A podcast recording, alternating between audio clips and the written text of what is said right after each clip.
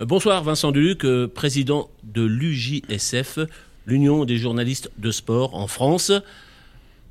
C'est une grande année pour le, sport français, donc c'est une grande année pour la presse française.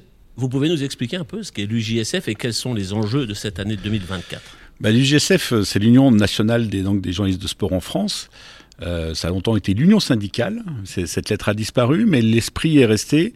Ce sont les, grands anciens, notamment Jacques Marchand, qui, qui avait fondé cette, union euh, dans les années 50. Le but, bah, c'est de défendre les intérêts des journalistes, leurs conditions de travail, de réguler euh, la présence des journalistes dans les tribunes de presse, de, travailler sur les, sur les conditions de on va dire, de on, travaille sur la proximité avec les clubs, avec les joueurs, avec les, on travaille avec les institutions. En fait, euh, un soir de match, on s'occupe de qui rentre en tribune de presse, de qui euh, descend en zone mixte, de comment on travaille avec le club et dans les interviews. Et voilà, donc on, protège à la fois les intérêts de, la profession et, les intérêts de, des, journalistes eux-mêmes. Donc euh, voilà, c'est, c'est, cet enjeu-là est évidemment de plus en plus difficile à maintenir dans, cette époque moderne où il y a une confusion entre la communication et l'information, où il y a de plus en plus de, non-journalistes qui veulent accéder, accéder au stade, où,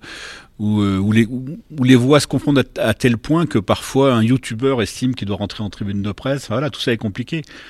Avec l'UJSF, on peut parler presque d'une exception française, puisque dans d'autres pays, ce sont les organisateurs de, d'événements sportifs, les ligues professionnelles, les clubs, qui eux-mêmes euh, choisissent, enfin choisissent, mmh. sélectionnent et donnent les accréditations. Hein. Il y a des pays effectivement où, où les unions des journalistes sont parfois euh, sont parfois puissantes. Je veux dire, en Angleterre, il y a une union des écrivains du foot. Enfin, qu'ils appellent ça euh, football writers, c'est des, des, trucs du, qui, qui, qui, peut être assez puissante et quand même et défendre un peu les intérêts les intérêts des journalistes.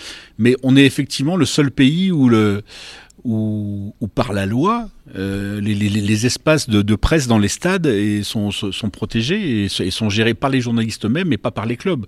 Ce qui nous protège de l'ingérence des clubs, ce qui nous protège de, ce qui nous a protégé historiquement de, la, volonté de quelques présidents de clubs de vouloir choisir qui pouvait rentrer, qui ne pouvait pas rentrer, qui pouvait écrire sur eux et qui peut pas écrire sur eux. Donc c'est, c'est quand même une garantie démocratique. Alors cette euh, défense de la liberté de la presse, parce qu'on sait aussi que même pour le sport, les journalistes sont, souvent pris à partie par les organisateurs, les présidents, mmh. Voire les joueurs. Euh, ça concerne évidemment le sport professionnel, mais pas que. On descend dans les. Il y a des syndics de presse dans pratiquement toutes les régions. Absolument. C'est en, fait déjà ce qu'il faut savoir, c'est que l'union est, complètement bénévole. C'est des journalistes qui viennent de passer, passer de, de, leur temps pour le pour la cause commune. Et effectivement, euh, le, principe, c'est que dans chaque grand club professionnel euh, et dans la plupart des sports professionnels, il y a ce qu'on appelle un syndic, c'est-à-dire quelqu'un du JSF qui qui gère les relations avec le club et qui gère le la manière dont on, peut travailler sur le club en question et dont on peut et gère la tribune de presse elle-même. Et parfois, ça existe aussi dans les, clubs amateurs. Alors en général, ça se passe très bien. C'est réglé en général par convention avec les ligues professionnelles, avec les fédérations. Puis parfois ça se passe mal, parfois il faut aller en justice pour défendre un intérêt. Enfin voilà, tout, ce qui fait le, rapport habituel entre, la presse et les, acteurs de la vie en général. Le football, le rugby, le tennis sont les sports les, plus médiatisés, mais on est dans une année olympique.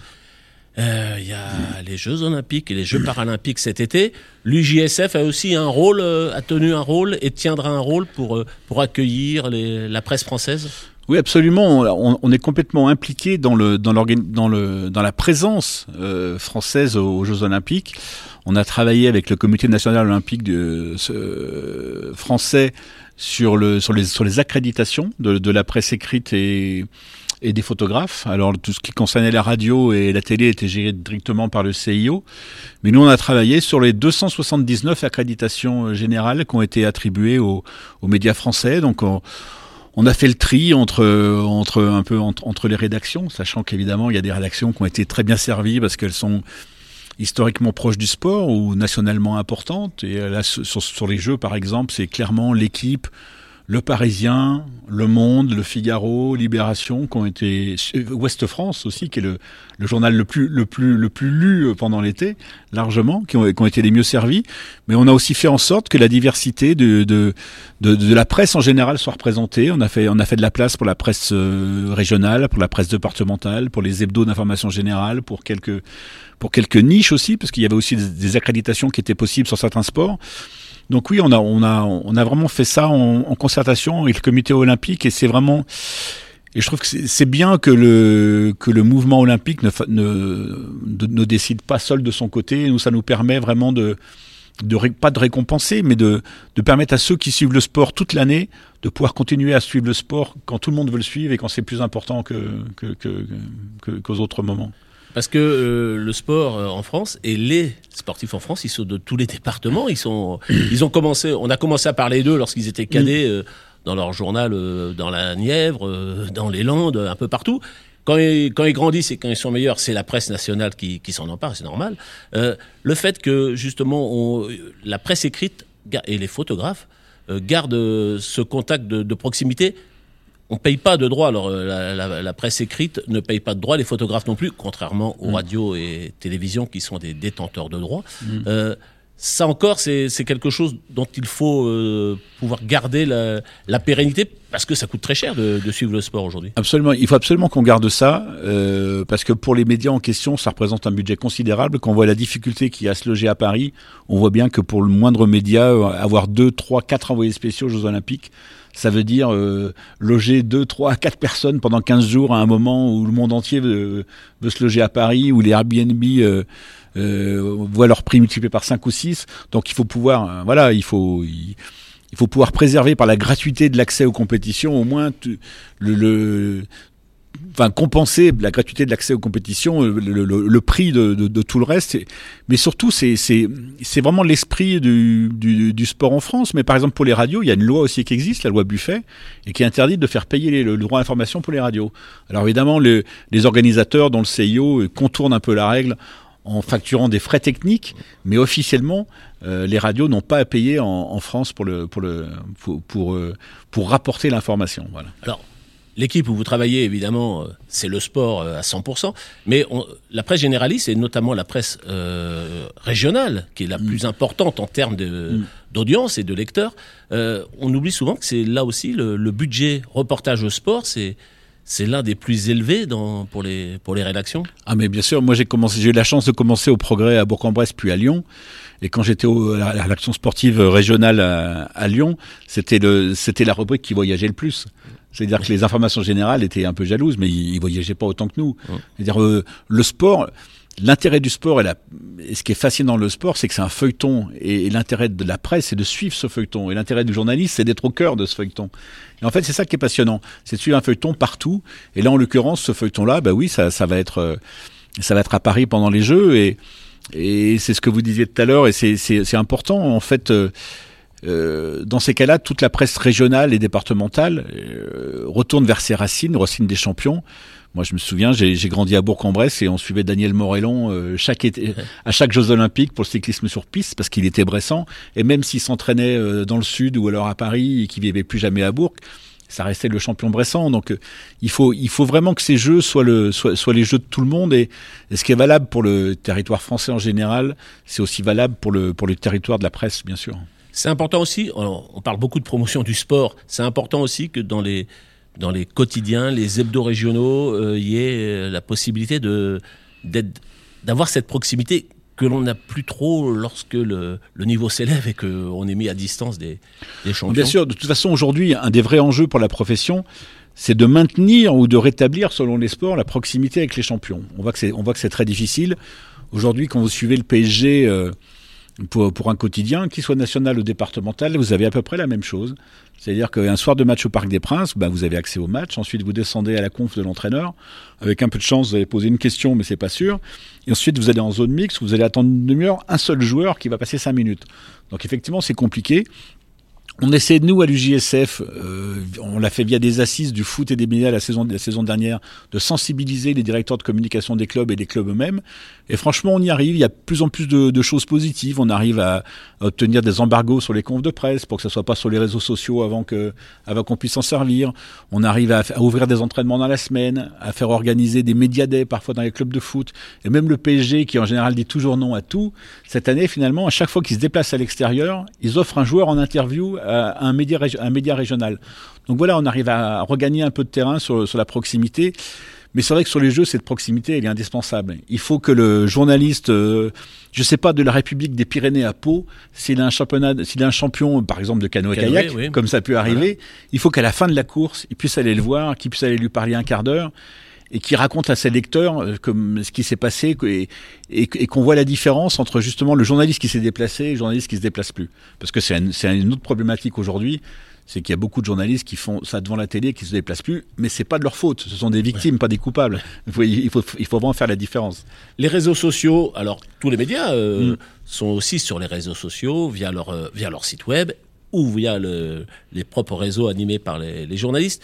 Est-ce que ça c'est de l'information en plus? Est-ce que alors lorsque c'est fait par un, un journaliste qui a une carte de presse c'est de l'information en plus, mais est-ce que lorsque ce sont des influenceurs, on devrait, vous parliez tout à l'heure, est-ce que ça, ça dérègle un petit peu le, le, travail et l'approche. C'est un vrai problème pour nous. Euh, par exemple, un sort de match au PSG, on va dire que je reparle un peu beaucoup du PSG, mais ça permet de comprendre par rapport à l'importance de, de la marque internationale qu'est le PSG aujourd'hui.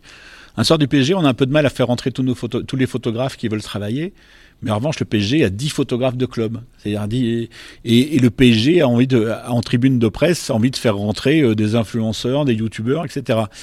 Mais effectivement, on est complètement à l'opposé de l'information. Le PSG fait rentrer des gens qui vont véhiculer pour, pour eux enfin une image qui, qui les arrange, qui leur correspond, mais qui est, qui est calibrée.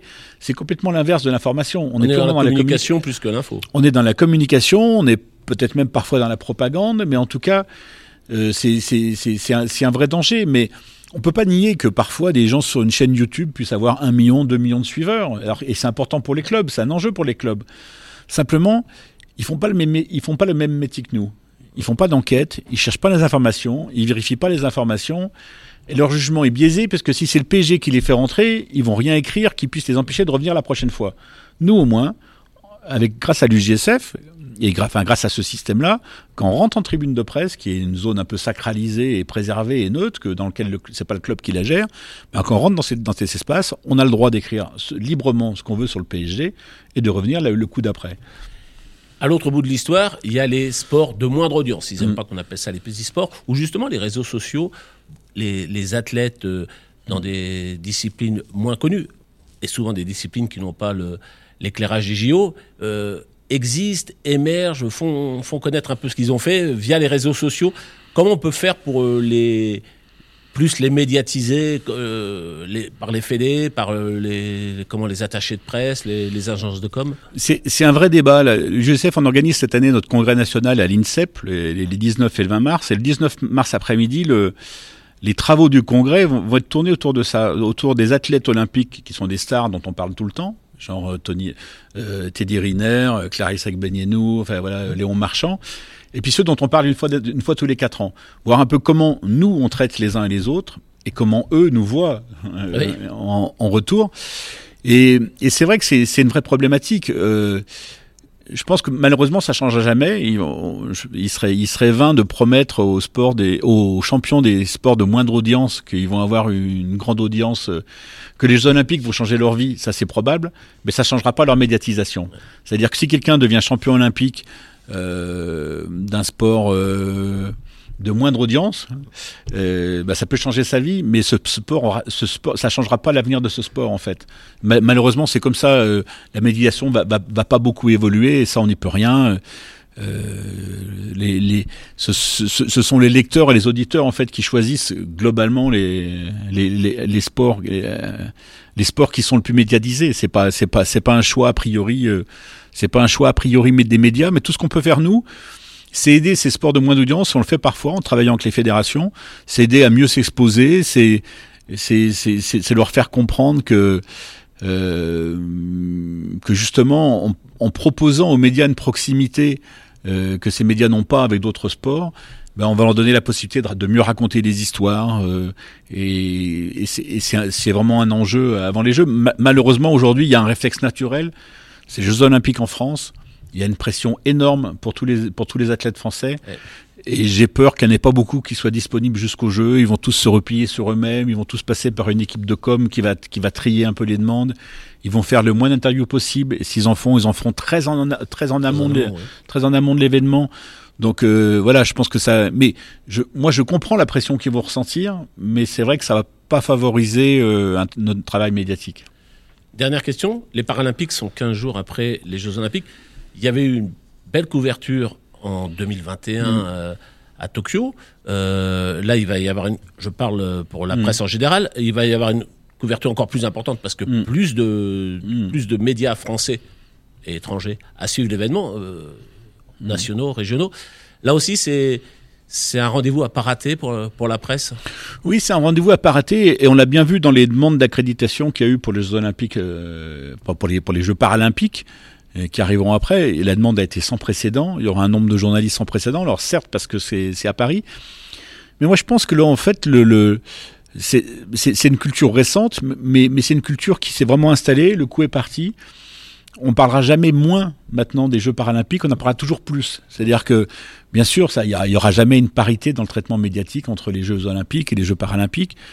Mais je pense qu'aujourd'hui, il y a de plus en plus de personnalisation autour de ces performances. Alors, on, on sait bien que pour le grand public, c'est difficile de se reconnaître dans la forêt des catégories, Oui. des sous des sous-catégories, et que c'est très difficile d'avoir une idée l'idée d'un absolu, parce qu'il y a tellement de handicaps différents que euh, qu'on pourra jamais dire quel est, enfin on pourra jamais dire quel est, par exemple, on peut pas répondre à la question quel est l'athlète paralympique qui court le plus vite, Voilà. puisqu'ils ils courent tous selon un handicap différent. Alors que la fascination avec le champion olympique du 100 mètres, c'est quel est l'homme le plus rapide du monde.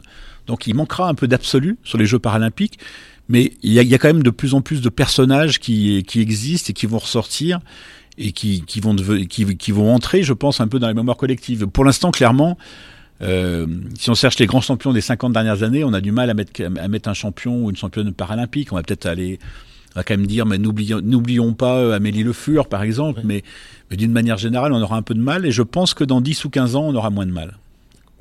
Eh bien, merci beaucoup, Vincent, et bonne année 2024. À très vite.